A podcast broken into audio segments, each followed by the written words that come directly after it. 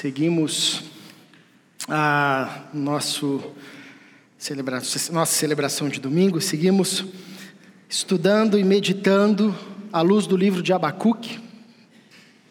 Esse livro existe, está na Bíblia, Abacuque. Sei que é daqueles livros que a gente lê pouco, que quando a gente vai achar a página gruda e aí a gente não acha, tem que ir lá para o índice, né? Ah, mas está lá, está na Bíblia, um livraço, inclusive. E o tema da nossa série tem sido Justo Viverá pela Fé. Vimos ah, no primeiro domingo, retrasado, o Israel trazendo uma belíssima introdução. Se você não viu, encorajo novamente a assistir ah, para entender todo o contexto onde o primeiro capítulo e o comecinho do segundo capítulo, o profeta traz as suas queixas a Deus, a sua inquietação, numa pergunta que é muito comum a nós: até quando, Senhor? Até quando, Senhor? Até quando? O Senhor não vai fazer nada, o Senhor não vai mudar essa realidade, o Senhor não vai entrar na história. Enfim, as duas queixas do profeta Abacuque estão relacionadas nesse sentido, nessa inquietação. E Deus responde às queixas do profeta Abacuque, que na verdade era um reflexo também da queixa do povo. E a resposta de Deus não era lá muito confortadora, né? O profeta diz: Senhor, as coisas estão ruins, o Senhor não vai entrar na história, até quando?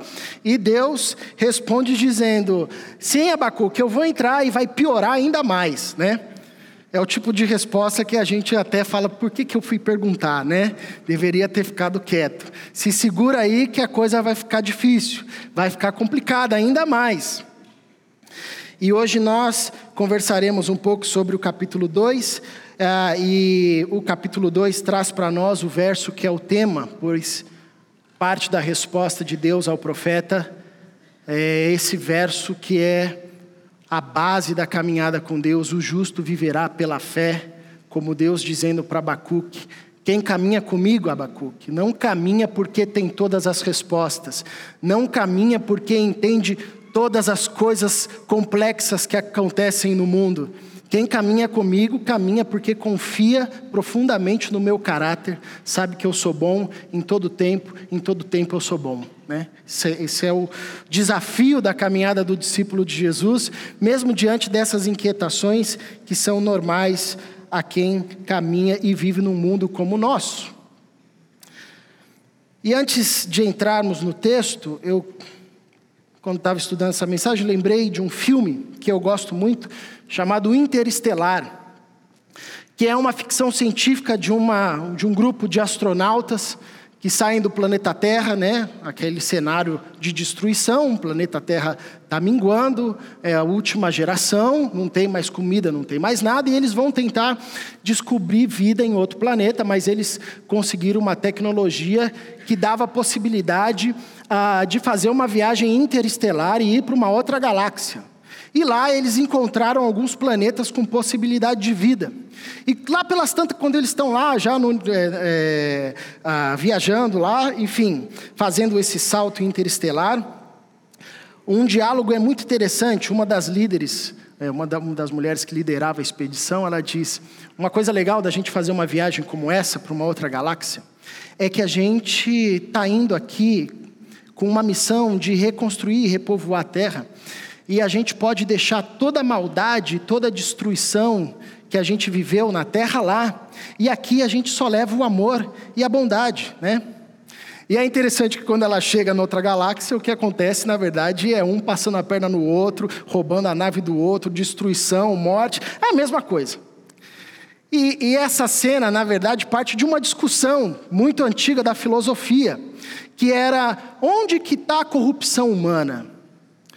O homem, ele nasce corrompido e assim corrompe a sociedade, ou o homem nasce bom, beleza, certinho, gugu dadá, bonitinho, e é a sociedade que corrompe ele. Isso era uma discussão já antiga na filosofia, e obviamente nós, a partir das escrituras, entendemos que o homem nasce corrupto, seu coração já é inclinado para o mal, ele já nasce em estado de morte. A sociedade ao seu redor que é construção desse homem corrupto, leva as marcas desse homem corrupto também, e por isso potencializa ainda mais a corrupção do coração do ser humano. Essa é uma das razões de Deus ter dado a lei para o povo, porque a lei era uma forma de contingenciar o mal, colocar limites para a maldade. E quando nós vamos para o capítulo 2 de Abacuque, a gente pode relembrar um pouco dessa conversa do mal que existe no coração humano, inerente ao ser humano desde o seu nascimento, aquele bebezinho lindo, de dois meses de vida, de uma semana, de um dia de vida, ele é corrompido. Não parece, mas ele é. Espera a madrugada, que você vai falar: esse bebê é corrompido mesmo. Tanta hora para querer mamar é agora de madrugada. Mas, obviamente, o mal não está apenas no coração humano, mas por estar ali, nós também construímos sociedade que o mal se estruturou e potencializa esse efeito de maldade. E já que nós estamos falando também sobre renovação cultural, esse ano, ah, o capítulo 2 de Abacuque é um capítulo que nos ajuda a entender contra quais forças ou contra quais lógicas nós vamos ah, nós precisamos, como discípulos de Jesus, lutar e enfrentar. Por isso eu convido você à leitura do texto. Como é um texto longo, eu não projetei aqui, mas depois eu vou voltar ah, em alguns versículos que estarão projetados. Mas eu quero te convidar a abrir a sua Bíblia aí no celular, no papel, enfim. Até para você ter uma percepção legal também, que às vezes não dá para projetar aqui que é a estrutura do texto. Abacuque era um poeta. E a estrutura do seu texto é uma poesia. E às vezes a gente perde essa formatação e, e perde a riqueza da poesia. No capítulo 2, por exemplo, é uma, uma poesia ah, bem trabalhada, como diríamos hoje, no deboche e na ironia. O Abacuque aqui estava trabalhado todo no deboche. Né? Ah, na verdade, é Deus trazendo essa mensagem para Abacuque. Mas, como é um contexto de juízo, e quando você olha para o seu texto bíblico, você vai ver que a estrutura do texto está até diferente, está né? Tá aí com uma justificação diferente, né? um, um alinhamento diferente, porque é um texto poético, assim como o capítulo 3, o capítulo 1 também. Ah, e uma poesia onde o tema da queda da Babilônia, ou dos inimigos de Deus, está bem presente. Você tem uma frase e outra, né, numa construção bem amarrada, ironizando essa grande potência que vai ser derrubada. Então vamos ler Abacuque capítulo 2, do verso 1 até o verso 20. Depois eu vou me ater do verso 6 até o verso 20, porque o Israel já deu um spoiler aqui até o versículo 5. Ficarei no meu posto de sentinela e tomarei posição à muralha. Aguardarei para ver o que o Senhor me dirá e a resposta que terei à minha queixa, diz Abacuque. Então o Senhor me respondeu. Escreva claramente a visão em tábuas, para que se leia facilmente, pois a visão aguarda um tempo designado. Ela fala do fim e não falhará. Ainda que demore, espere-a, porque ela certamente virá e não se atrasará. Escreva: o ímpio está envaidecido, seus desejos não são bons, mas o justo viverá pela sua fidelidade. De fato, a riqueza é ilusória e o ímpio é arrogante e não descansa, ele é voraz como a sepultura e como a morte nunca se satisfaz. Apanha para si todas as nações e ajunta para si todos os povos. Todos esses povos um dia rirão dele com canções de zombaria e dirão: Ai daqueles que amontoam bem, amontoa bens roubados e enriquece mediante extorsão. Até quando isso continuará assim? Não se levantarão de repente os seus credores, não se despertarão os que fazem tremer. Agora você se tornará vítima deles, porque você saqueou muitas nações, todos os povos que restaram o saquearão, pois você derramou muito sangue e cometeu violência contra terras, cidades e seus habitantes. Ai daqueles que obtêm lucros injustos para a sua casa, para pôr seu ninho no alto e escapar das garras do mal. Você tramou a ruína de muitos povos, envergonhando a sua própria casa e pecando contra a sua própria vida. Pois as pedras clamarão da parede e as vigas responderão do madeiramento contra você. Ai daqueles que edificam uma cidade com sangue e a estabelece com crime. Acaso não vem do Senhor, que os, dos, dos exércitos, que o trabalho dos povos seja só para satisfazer o fogo e que as nações se afadiguem em vão? Mas a terra se encherá do conhecimento da glória do Senhor, como as águas enchem o mar. Ai daquele que dá bebida ao seu próximo, misturando-a com seu furor, até que ele fique bêbado, para lhe contemplar a nudez.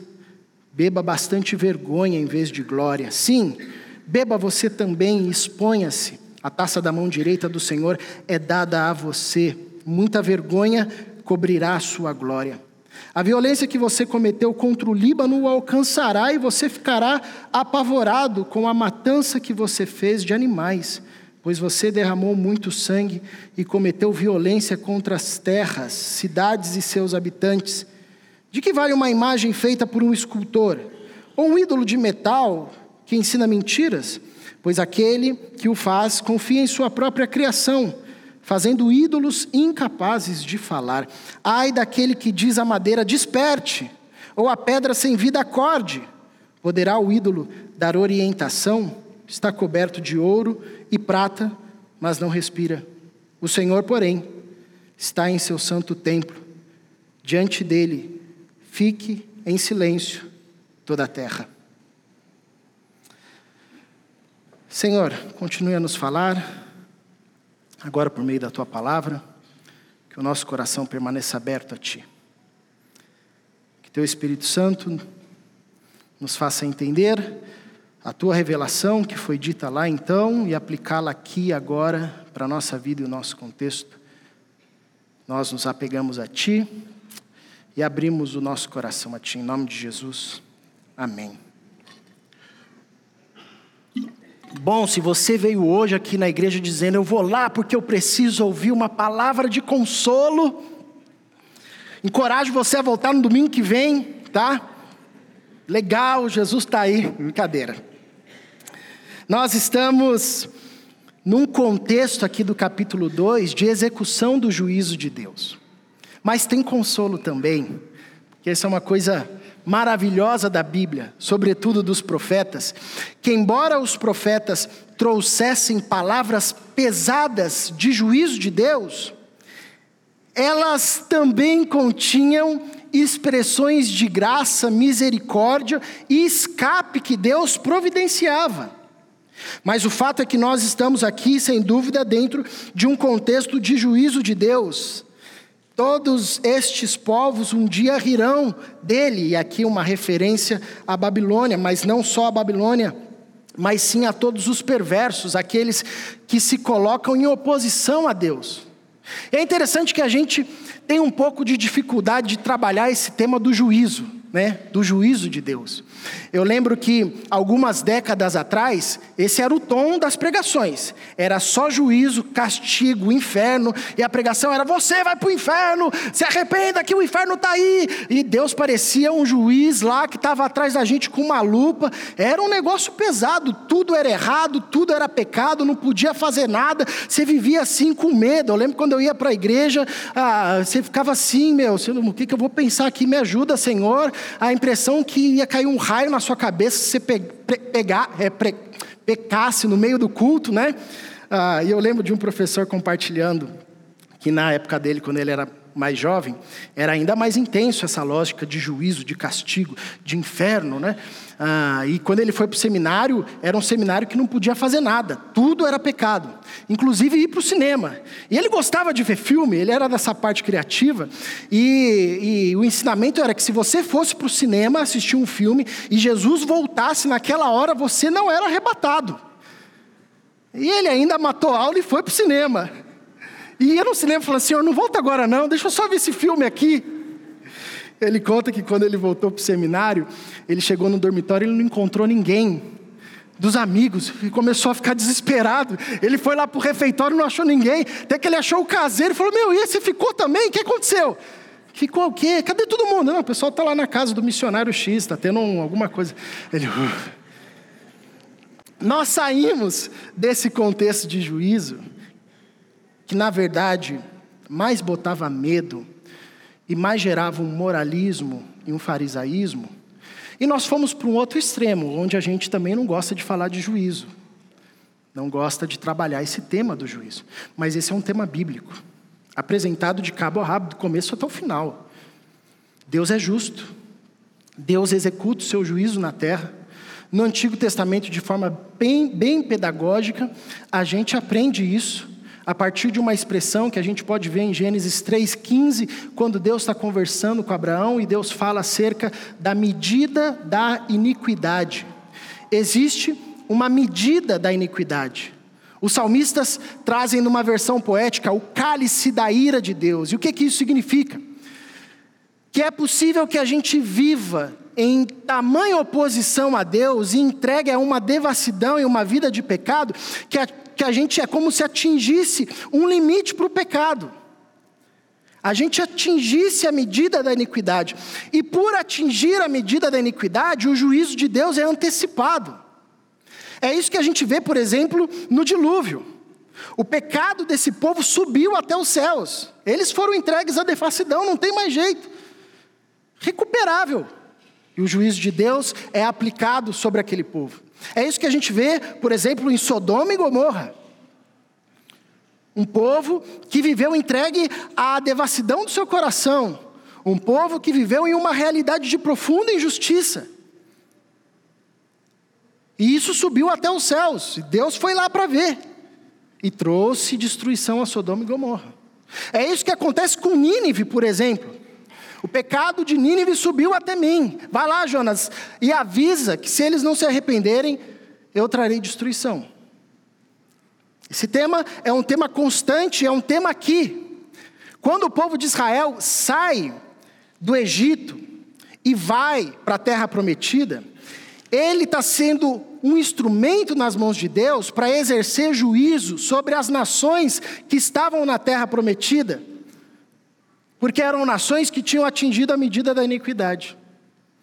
Quando o reino de Israel se divide em reino do norte e reino do sul, Deus levanta a Síria para exercer juízo sobre o reino do norte, porque o reino do norte logo se entregou à devassidão do seu coração e sumiu da história. A mesma coisa acontece com Judá, porque Deus levanta a Babilônia para exercer juízo sobre a Síria que tinha se excedido no seu papel de instrumento da justiça de Deus naquele contexto, do juízo de Deus naquele contexto. E Judá também está nesse contexto de experimentar o juízo de Deus, porque também pecou e se entregou a uma devassidão, atraindo para si o juízo de Deus. Agora, assim como o Antigo Testamento, a Bíblia nos ensina sobre a medida da iniquidade, nos ensina também que toda vez que Deus aplica o seu juízo, ele dá oportunidade de arrependimento. Então, quanto ao dilúvio, você tinha a arca. Um homem que passou um tempão construindo uma arca que era uma mensagem: vai chover, Deus vai exercer juízo, se arrependa e entra para cá. Em Sodoma e Gomorra, Abraão intercede e diz: Senhor, o senhor vai destruir justo com injusto? Isso não, não, faz sentido. Deus, não, de jeito nenhum. Se tiver 50 justos lá, eu poupo a cidade. Abraão vai descobrindo que não tinha ninguém. Em Nínive, Deus manda o profeta. O povo ouve, milagrosamente se arrepende e Deus não traz o seu juízo. Nínive depois é destruída. Naum relata isso para a gente. Mas o arrependimento jogou para longe o juízo de Deus. Agora, o que nós aprendemos nessa lógica é que existe um jeito certo de viver. A todo instante, Deus está nos ensinando isso.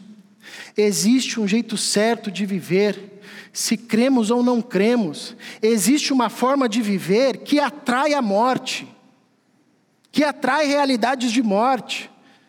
Isso é meio que o básico da vida. Existe também forma de viver que nos torna longevos, que afasta o perigo da morte. O pecado não é apenas uma questão moral e ética e espiritual que fica num campo fantasmagórico, mas o salário do pecado é a morte, em todas as suas instâncias, por isso a todo tempo nós somos chamados a nos afastar desse tipo de vida. E nós estamos aqui a partir do verso 6, onde Deus está respondendo à queixa do profeta. Uma palavra que vai diretamente à Babilônia, mas também alcança o povo de Israel no Reino do Sul, e que também perpassa a história, e que alcança todos aqueles que se colocam em oposição frontal a Deus. É interessante que a Babilônia, ela na Bíblia é apresentada como um sistema de profunda oposição a Deus. Quando a gente vai para Apocalipse, por exemplo, 18, o grande grito, né? Caiu, caiu a Babilônia. Covil de ladrões, salteadores, onde os homens negociavam as almas uns dos outros. Babilônia é esse arquétipo de um sistema anti-Deus, anti-reino de Deus, de um espírito contrário a Deus e a sua vontade. Por isso, essa palavra de juízo não se limita apenas a aquele contexto e aquele tempo. E é uma palavra que se cumpriu, porque a Babilônia, de fato, ergueu, cresceu, criou o seu império, mas depois, na história, foi tomada pelos persas, passou, virou lenda, virou relato, registro histórico, e acabou-se o seu reino. Mas aqui nesse texto nós temos uma advertência de Deus profunda à Babilônia, ao reino do sul de Israel, a Judá, e também se estende a nós a partir dos cinco ais. Não é o ai, não, tá, gente? Os mineiros já, ai? O que, que é? São os cinco ais de Deus. Essa, essa expressão ai, comum no texto bíblico, quando Deus vai trazer a sua advertência: ai de vocês não sei se sua mãe usava isso quando você era criança, né? Ai, Caleb, seu pai vai vir, né? Fala, misericórdia, Senhor. Então vamos dar uma olhadinha no réu e seus crimes. Capítulo 1, Deus fala para Abacu que eu estou levantando os caldeus, a Babilônia, nação cruel e impiedosa, vai manifestar o meu juízo entre vocês porque vocês viveram a, a, vida de vocês a partir dos seus próprios desejos, se afastando dos meus caminhos. Optaram um caminho de pecado e desobediência, e isso atraiu a morte e juízo sobre vocês. E é interessante que o primeiro ai que nós encontramos, a partir do verso 6 em diante, ai daquele que amontoa bens roubados e enriquece mediante extorsão até quando isso continuará assim? Nós podemos encaixar essa palavra de advertência que, que Deus dá ao profeta, diretamente à Babilônia, mas alcançando também o seu contexto, porque o contexto do seu povo era um contexto marcado pelo roubo e pela extorsão, denunciando uma prática comum à Babilônia e outros povos também, mas muito comum à Babilônia, de conquista de extorsão, de roubo, de tomar aquilo que não era seu. Você há de se lembrar, capítulo 2, na verdade, capítulo 5, se eu não me engano, de Daniel, quando o sucessor de Nabucodonosor, no reino da Babilônia, Belsazar, está fazendo uma festa no seu palácio, usando as taças, os pratos que haviam sido roubados de Jerusalém. Até que aparece uma mão misteriosa e escreve: Menê, Menê, Tekel Parcinho, seu reino foi contado, vai acabar. Deus, diante dessa prática da Babilônia, decreta o seu juízo. Não se levantarão de repente os seus credores? Não se desperdarão os que fazem tremer? Agora você se tornará vítima deles. E aqui a riqueza da poesia que nós encontramos no texto, porque ao longo desses ais, a Babilônia vai caindo justamente naquilo que provocou, vai recebendo o juízo justamente na maldade que fez, na medida da mesma maldade que fez. O texto continua descrevendo ainda mais a prática da Babilônia, porque você saqueou muitas nações Todos os povos que restaram saquearão, pois você derramou muito sangue cometeu violência contra terras, cidades e seus habitantes. Esse verso 8 se repete, uma prática comum na voracidade do povo bélico, como a Babilônia, que chegava e destruía tudo, inclusive a terra, a criação, matando animais, destruindo ecossistemas. E obviamente que isso não se limita só à Babilônia, mas o povo de Israel, o povo de Deus também estava entregue a essas práticas. Nós vemos o profeta Isaías, em Isaías capítulo 5, dirigindo uma mensagem ao seu povo, dizendo: Ai daqueles que juntam casas sobre casas, terras sobre terras, até ficarem como últimos moradores da terra. Agora, o que está por trás desses, dessa prática ou dessa lógica de corrupção do roubo? E aqui eu quero trazer Paulo para dialogar com esse texto. É um espírito egoísta. Timóteo 3, de 1 a 5. Paulo diz assim nos primeiros versos: Saiba disso, nos últimos dias sobrevirão tempos terríveis. Os homens serão egoístas, avarentos, presunçosos, arrogantes. A gente pode olhar e falar: não, Caleb, mas isso ficou só lá na Babilônia, acabou. Claro que não. Isso nos acompanha.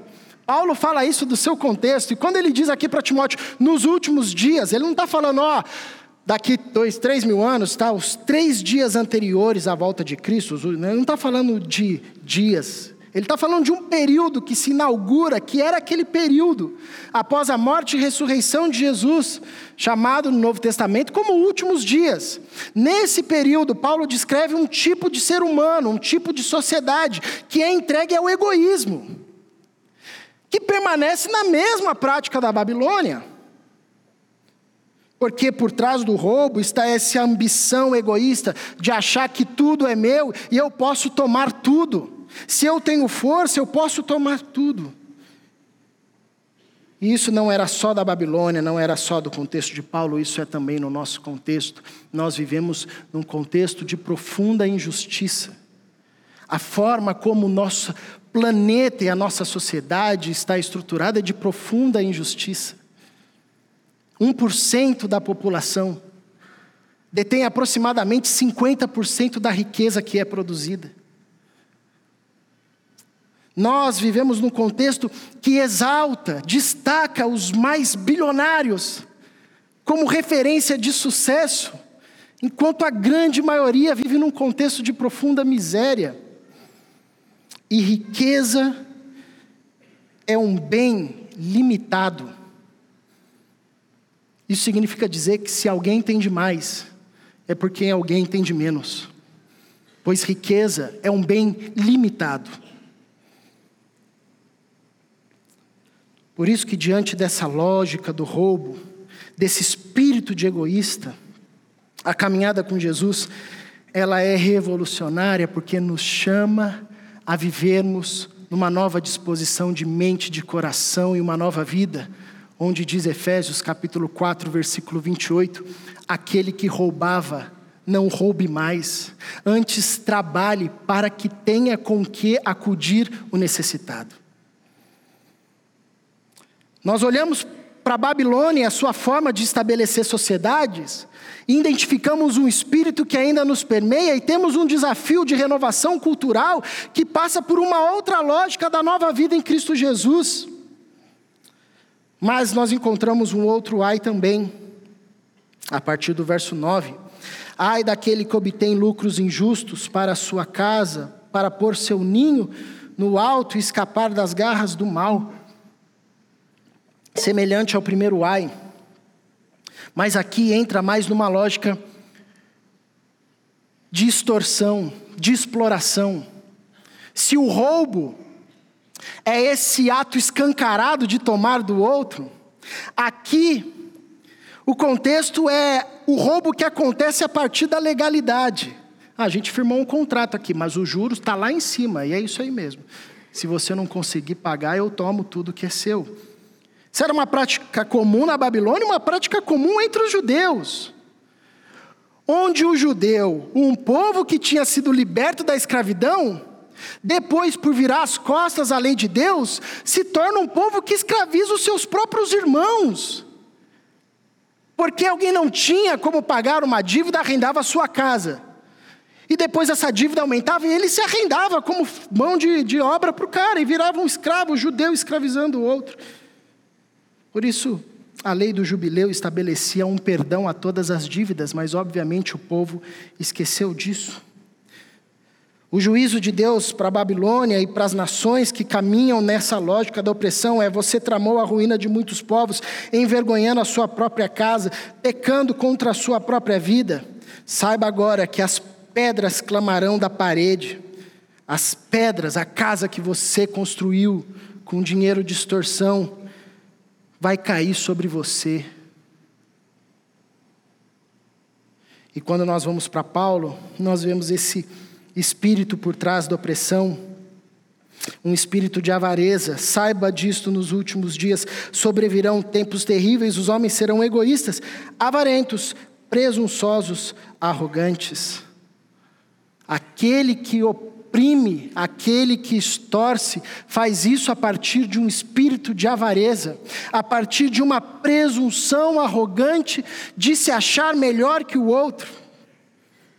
E nós vemos esse espírito e essa lógica atuando claramente nos nossos dias. Nós vivemos numa sociedade onde se suga o máximo que pode do ser humano. Conversa com as pessoas, olha para as pessoas, dentro dessa loucura que nós estamos, as pessoas estão cansadas. O trabalho perdeu o seu sentido de construção e virou única e justamente uma forma de ganhar dinheiro para cair no dia 30, para pagar o cartão que já está estourado e assim a gente vai. As pessoas sugadas. Numa sociedade onde a gente não se importa em gastar muito dinheiro com coisas, objetos e animais mas onde a gente pechincha o trabalho humano o máximo que der. É que eu não acredito em reencarnação. Mas se acreditasse, eu ia falar: poxa, a próxima vez eu quero nascer num pet, quero ser um cachorro. Os cachorros hoje têm convênio, psicólogo, vai no shopping, ele está de carrinho, você vai ver um aqui bebê, ele é um cachorro, desculpa. Enfim, tem de tudo.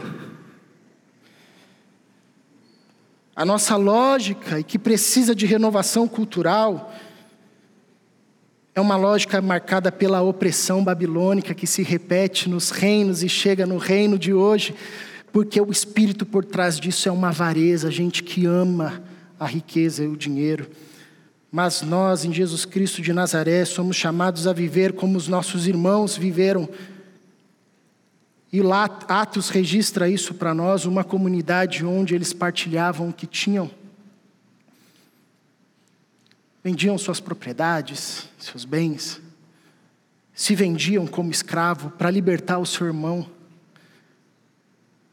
É a partir desse tipo de espírito que nós aprendemos em Jesus Cristo de Nazaré, que nós contrapomos essa lógica perversa que está ao nosso redor a todo tempo. Mas o texto continua nos falando de um terceiro ai. Ai daquele que edifica uma cidade com sangue e a estabelece com crime. Todo império opressor usa-se da violência, uma marca comum na Babilônia. A Babilônia, e de novo o livro de Daniel nos mostra isso, uma realidade onde, se você não se prostrasse ao Deus dos babilônios, você simplesmente era lançado na fornalha. Você era morto.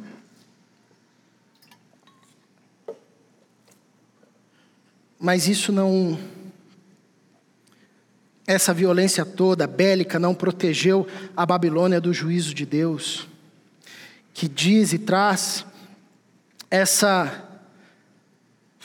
contradição dos reinos que se atarefam, mas todo o seu esforço depois termina em nada. Acaso não vem do Senhor dos exércitos que o trabalho dos povos seja só para satisfazer o fogo e que as nações se afadiguem em vão? Esse verso é Deus nos lembrando Os opressores, os violentos, eles se esforçam, mas o resultado deles não dá nada. Vai acabar em cinzas. Lembra muito a expressão do Salmo 2, onde nós vemos as nações enfurecidas, se alinhando para conspirar contra o Senhor e contra o seu ungido. As nações estão se movimentando, estão unindo as suas forças para lutar contra Deus e contra o seu ungido. Aí você acha assim que a resposta vai ser: Deus lá do céu já está armando Miguel, Gabriel, desce todo mundo, vamos lá. O salmo diz: do alto o Senhor dá risada. o que vocês estão fazendo? Todo o esforço de vocês vai terminar em pó. Agora, esse espírito de violência não estava apenas lá. Quando nós encontramos aqui com Paulo, no seu período e descrevendo o nosso tempo também, nós vemos uma sociedade de homens e mulheres sem amor pela família, irreconciliáveis, caluniadores, sem domínio próprio, cruéis, inimigos do bem, traidores. Por trás da violência, nós temos uma crueldade de gente que se opõe ao bem, de gente que maquina o mal, de gente que tem prazer em derramar sangue. Um espírito que nós vemos também na nossa época. Segunda-feira, seis da manhã, você sai para ir para o trabalho, você fecha alguém, já era. Já começa a briga, você fala, é segunda, seis da manhã, se continuar nessa pegada aí, não vai do terça-feira você tem um infarto à noite. Nós vemos, consumimos cenas de crueldade. Quem aqui não, já não passou o, Instagram lá e de repente entra um cara batendo numa mulher, uma cena de briga, alguém tirando e matando o outro, ainda vem lá cenas fortes. Colocou cenas fortes aí que a gente vê mesmo, né? Não, o que, que é, né? A gente consome, isso virou meio que entretenimento, uma coisa que assim é absurda. Esse é o espírito da nossa época e que estava desde lá, do qual nós somos chamados a contrapor a partir de um ministério profundamente desafiador, mas que na força do Espírito Santo nós conseguimos um chamado para sermos pacificadores. Num ambiente de crueldade, de gente inimiga do bem, os discípulos de Jesus são chamados a pacificarem esses são chamados filhos de Deus.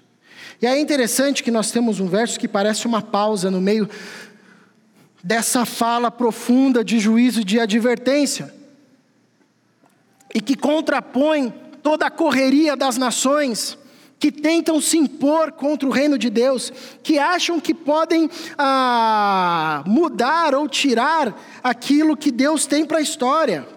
E Abacuque registra a fala de Deus e nos lembra que vai chegar um momento em que a terra se encherá do conhecimento da glória do Senhor, como as águas enchem o mar, o que nos ensina que todo o esforço de qualquer sistema, qualquer reino, qualquer pessoa que se põe contra Deus é inútil, é em vão. Deus vai executar o seu plano na história. Deus governa sobre história. Aqui nós temos um chamado para olhar de novo para Deus e falar: Obrigado, Senhor. O Senhor continua reinando soberanamente. Nada nem ninguém pode se opor. E essa é uma expressão, a terra se encherá do conhecimento da glória do Senhor, que pode nos levar a olhar a vinda de Jesus Cristo. O Verbo se fez carne e habitou entre nós, e vimos a sua glória, como glória do unigênito do Pai. É um texto também que nos faz olhar para a descida do Espírito Santo. Derramarei do meu Espírito sobre toda a carne. O Espírito Santo nos conduz a toda a verdade, nos revela a glória de Deus. Agora, sem dúvida nenhuma, é um texto que nos faz olhar para Apocalipse 21. Eis que vi novos céus e nova terra. Quando o dia do juízo e Deus executar o seu juízo de forma plena, uma nova realidade vai se pôr para nós, a consumação da ressurreição e da obra de Jesus Cristo de Nazaré. Novos céus e nova terra. Uma nova realidade, as coisas antigas se passaram. Uma realidade onde não tem morte, onde não tem choro, onde não tem noite, nem dia. Porque o Senhor é a luz dessa nova realidade. Mas uma realidade, principalmente, onde Deus se faz presente plenamente entre o seu povo, habitando entre eles, chamando-os de meu povo e nós chamando-o de meu Deus. Eu gosto como o Eugene Peterson, na versão A Mensagem, traduz esse texto dizendo: Deus fez as malas, está de mudança, está indo morar entre os homens a terra se encherá do conhecimento da glória do Senhor. O texto prossegue e nós nos deparamos com os dois últimos ais. O primeiro diz respeito à depravação encontrada na prática da Babilônia, que também era comum entre o povo de Israel, ai daquele que dá bebida ao seu próximo, misturando-a com seu furor, até que ele fique, até que ela fique bêbada, até que ele fique bêbado, para lhe contemplar a nudez. E o juízo vem na cilada que a Babilônia armou, ela cai. Beba bastante vergonha em vez de glória, sim, beba você também, exponha-se. A taça da mão direita do Senhor é dada a você. Muita vergonha cobrirá a sua glória. A violência que você cometeu contra o Líbano o alcançará, e você ficará apavorada com a matança que você fez de animais pois você derramou muito sangue e cometeu violência contra as terras, cidades e seus habitantes. É interessante como a Bíblia nos apresenta que uma das expressões dessa corrupção humana, ou uma das evidências de uma sociedade profundamente corrompida, é como essa sociedade trata o seu ambiente. Destrói as suas florestas, mata os seus animais, porque isso é a maior burrice que existe. Se o nosso ambiente é fonte da nossa subsistência, é muito tolo quem destrói o seu ambiente. Mas isso é a ganância do coração humano. Isso é corrupção que o ser humano se entrega. Mas essa depravação de uma sociedade que seduz outras nações com o objetivo de defraudá-las, de expor as suas vergonhas, não era só da época da Babilônia, mas Paulo nos ensina acerca de pessoas profundamente carnais traidores, precipitados, soberbos, mais amantes dos prazeres do que amigos de Deus. Por trás dessa conduta e dessa lógica de depravação está um espírito de carnalidade. Gente que vive única e exclusivamente pelos seus desejos. São amantes dos prazeres, definem a sua identidade, definem as suas relações a partir dos seus desejos.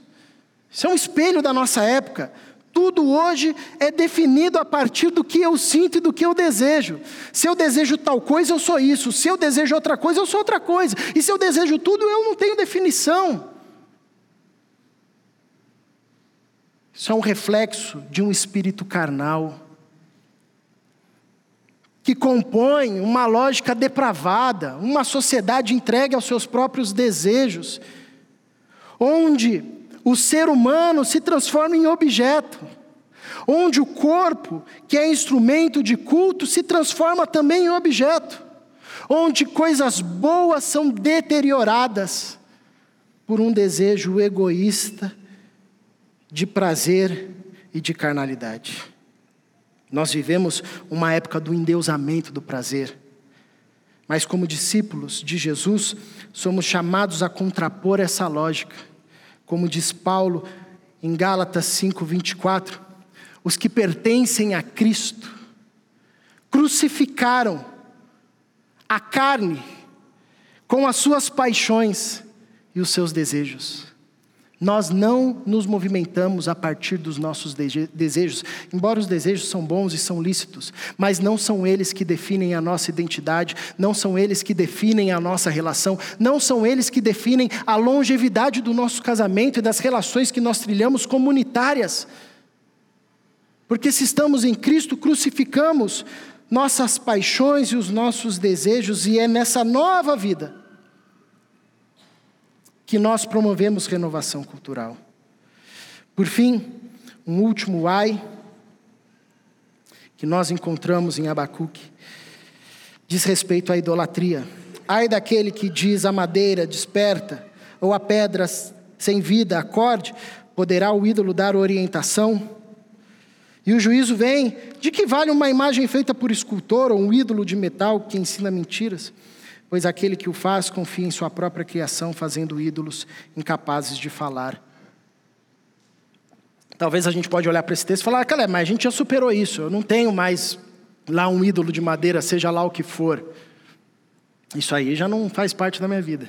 Mas você sabe que ídolo aqui está personificado nessa imagem de escultura, mas não é isso apenas. O ídolo é tudo aquilo, aquele ou qualquer outra coisa que ocupa o lugar central da nossa vida, que ocupa o lugar de Deus, da qual nós vivemos agora em torno daquele ídolo. Pode ser uma coisa ah, materializada, pode ser uma coisa que não é materializada. Pode ser as riquezas desse mundo, os diplomas, o querer ser bem visto por todo mundo uma a minha esposa, o meu filho, o meu marido, um amigo, sei lá. Nós somos uma fábrica de produção de ídolos. E a gente identifica o ídolo quando ele ocupa o local central da nossa vida e nós vivemos agora em torno, porque todo ídolo requer sacrifícios. E a gente vai oferecendo os nossos sacrifícios para esse ídolo. Sacrificamos a nossa vida, a nossa saúde, as amizades, sacrificamos a nossa família, sacrificamos até que enfim a gente se sacrifica. Por isso que Paulo, dizendo ao Timóteo, e se referindo aos nossos tempos, diz também no verso 5: entre vocês tem homens, falsos mestres, tendo aparência de piedade, mas negando o seu poder, afaste-se desses também. Porque quando a gente começa a ler Paulo, a gente acha que Paulo está falando dos pagãos, dos gregos lá.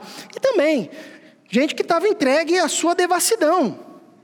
Mas aqui Paulo nos ensina que quando ele está falando para Timóteo, ele tem um público também específico, que são os religiosos da sua época, porque o espírito por trás da idolatria é a religiosidade. O ser humano, isso está mais claro do que nunca em qualquer tratado de antropologia ou sociologia. O ser humano é um ser religioso. O ser humano é um ser cultico. Não importa se é Deus, se é Faraó, se é a riqueza, se é ele mesmo ou se é a força, não importa. O ser humano se movimenta a partir de uma lógica cultica, a partir de uma lógica de adoração. É assim que a gente vive, em qualquer ambiente da sociedade, em qualquer momento histórico. O ser humano é um ser religioso.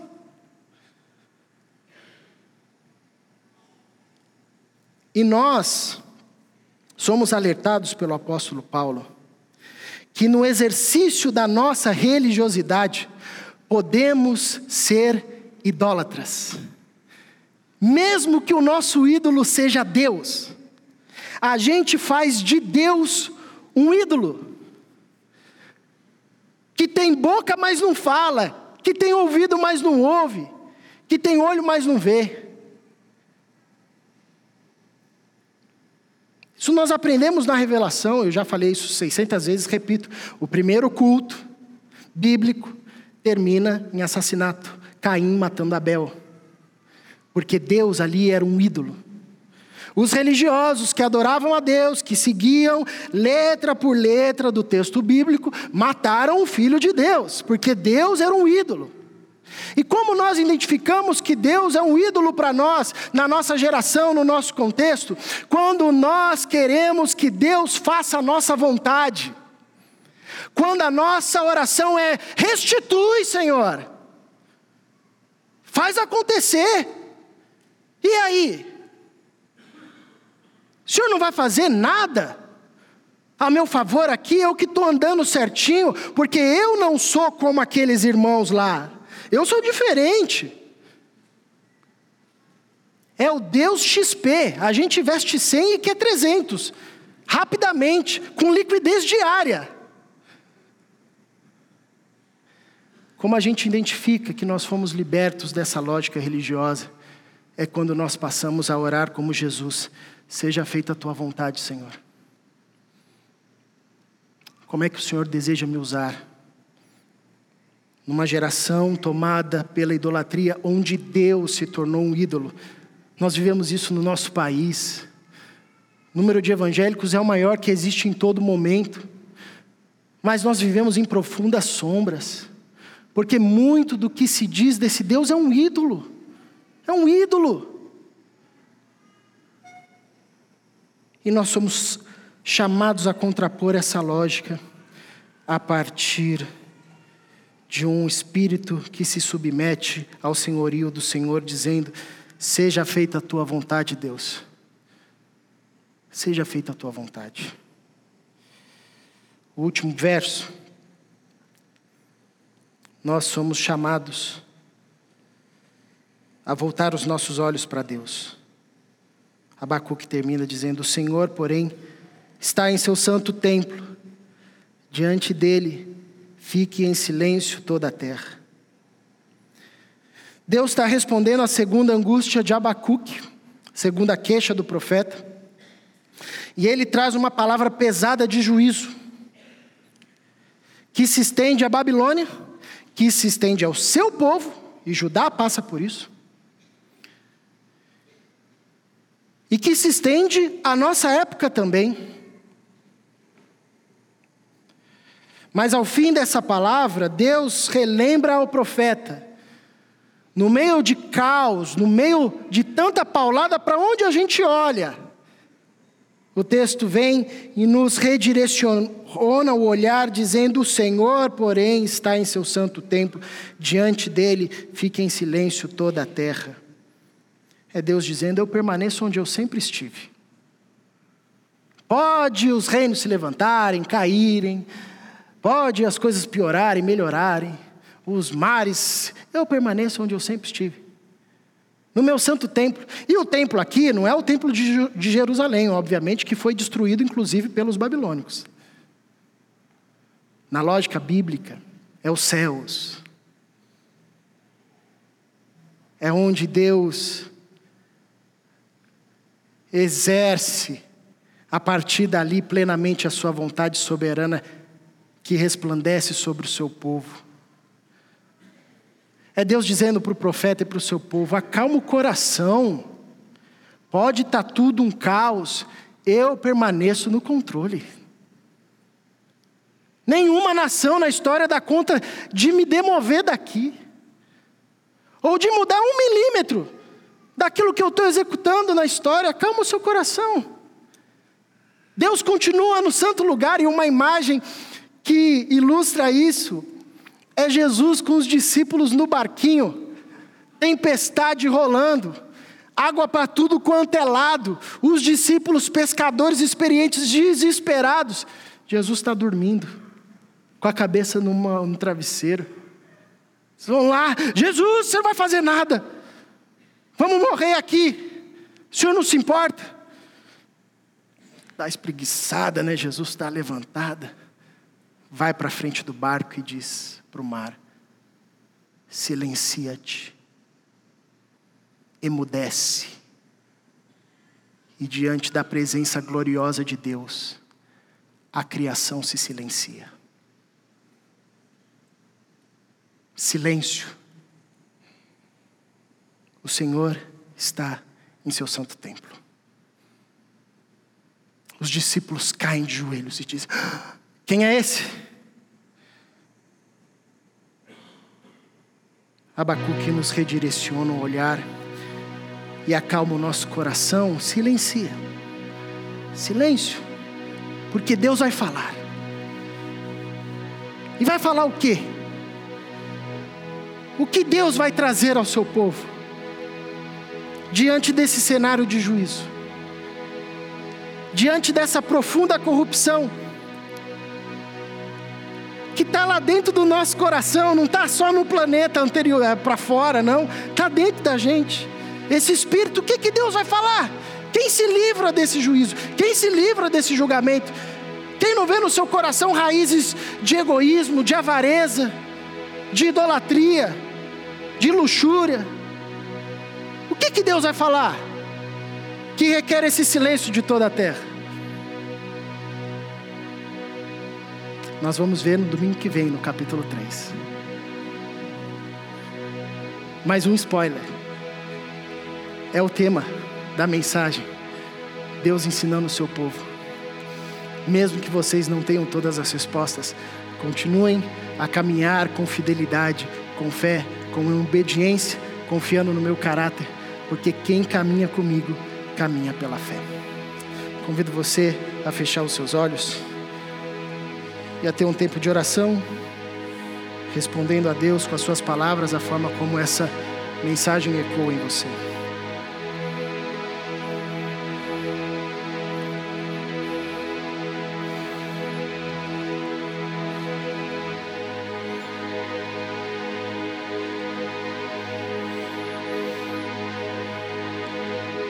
Paizinho, não nos deixe perder de vista que o Senhor permanece no teu santo templo, governando a história, regendo todas as coisas, sendo autoridade sobre tudo e sobre todos. Possamos descansar nessa verdade e continuar caminhando com fé, de que mesmo que as coisas se avolumem ao nosso redor, Ainda o único jeito de caminhar contigo é pela fé. É assim que o justo vive. Em fidelidade profunda, obediência profunda, santidade profunda, trazendo transformação por meio do teu espírito que atua em nós, renova nossa mente e nos faz agentes de transformação. Numa sociedade corrompida e perversa, nos faz brilhar como estrelas para a tua glória. Em nome de Jesus. Amém.